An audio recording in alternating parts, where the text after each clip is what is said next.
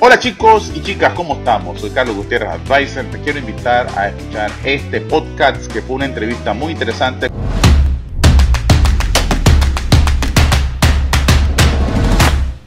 En Buffet Jurídico Los Cisneros Lao brindamos los servicios legales para inmigración nacional e internacional, real estate, compraventa de bienes inmuebles, legalización de propiedades y contratos, divorcio, separación de bienes, pensión compensatoria, pensión alimenticia, entre otros. Gracias William por todo el apoyo que nos está dando ahorita y sobre todo esa guía que es muy importante para los que están siguiendo el canal. Eh, a muchos de mis clientes y también colegas que estamos en el negocio de bienes raíces, este tipo de información es muy importante porque es, es necesario estar refrescando siempre cuáles son los pasos que se necesitan para inscribir una propiedad. Muchos clientes te lo preguntan.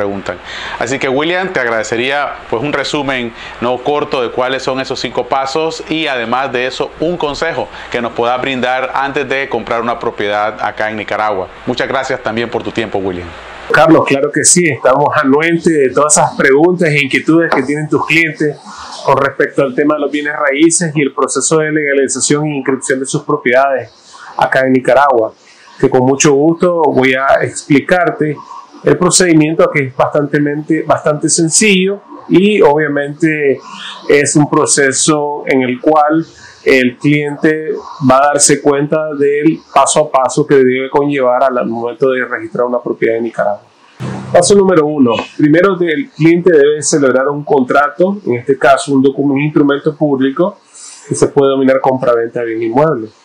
En ese documento va plasmado los nombres del comprador y el vendedor, el precio y la determinación de la ubicación del bien. El segundo paso que hay que hacer es acudir al INETER, en este caso es el catastro físico, y se debe solicitar un certificado catastral. Ese certificado catastral debe contener los requisitos tales como el contrato celebrado, ya sea de compra-venta, por ejemplo, copia de identidad de las partes, también tiene que acompañarse el plano debidamente aprobado por Catastro y Como tercer paso, se debe acudir ahora al, de, a la DGI la Dirección General de Ingresos de Nicaragua, ubicada en el departamento correspondiente donde se va a solicitar dicha legalización. Este departamento va a evaluar o va a tasar el monto del valor de impuestos que se debe pagar. Por lo general anda del 1% y hay una tabla. Se debe de acompañar el certificado catastral debidamente emitido por el catastro físico copia de identificación de las partes, en el caso de los nacionales cédula y en el caso de los extranjeros pasaporte. Y eh, igual copia del plano aprobado. Cuando se solicita la solvencia municipal, se debe acudir a la alcaldía correspondiente y eso se le conoce como el cuarto paso. Pagar los impuestos y como resultado final obtendríamos lo que es la solvencia municipal correspondiente. Como último y quinto paso, Carlos, el trámite sería llevar la escritura de compra-venta al registro de la propiedad inmueble, debidamente insertando todas las boletas anteriormente relacionadas, tales como el certificado catastral, solvencia fiscal y la solvencia municipal. Luego se elige el tipo de trámite que se va a requerir. En este caso puede ser ordinario o agilizado y usualmente se paga el 1% del valor de la propiedad.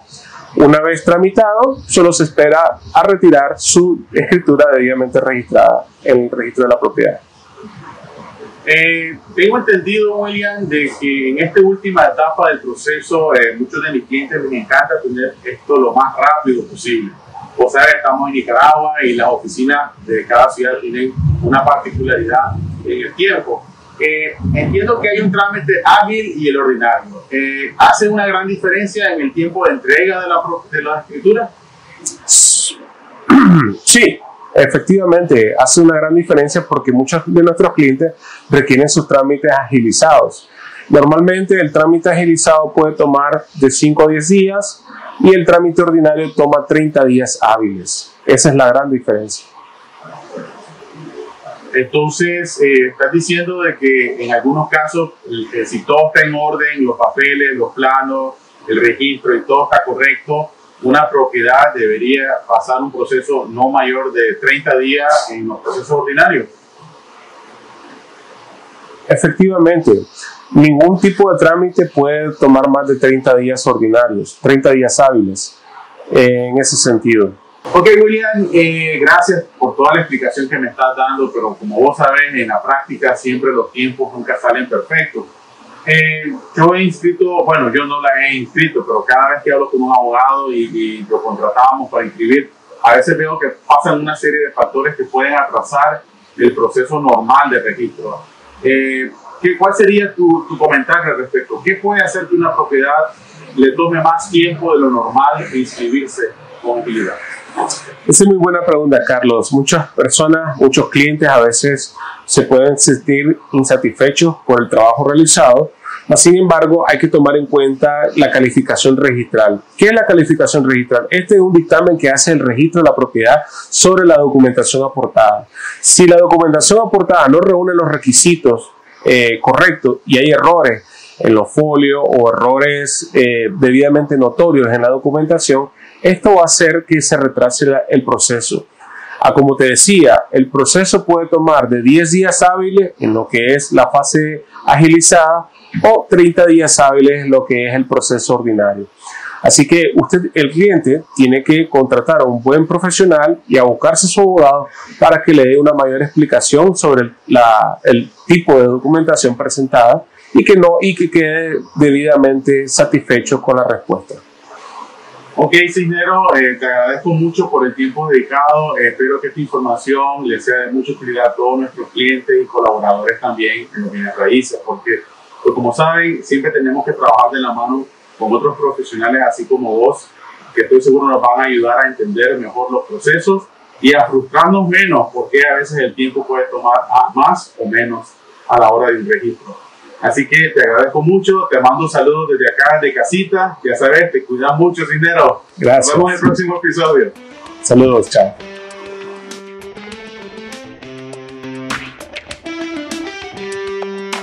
Espero que hayas disfrutado este episodio. Yo realmente la pasé muy bien. Las preguntas fueron muy puntuales. Ya sabes, si estás buscando un sitio donde hospedarte acá en Granada, Nicaragua, un fin de semana o cambiar de ambiente, te recomiendo los apartamentos Taste. Te voy a dejar en la descripción el enlace.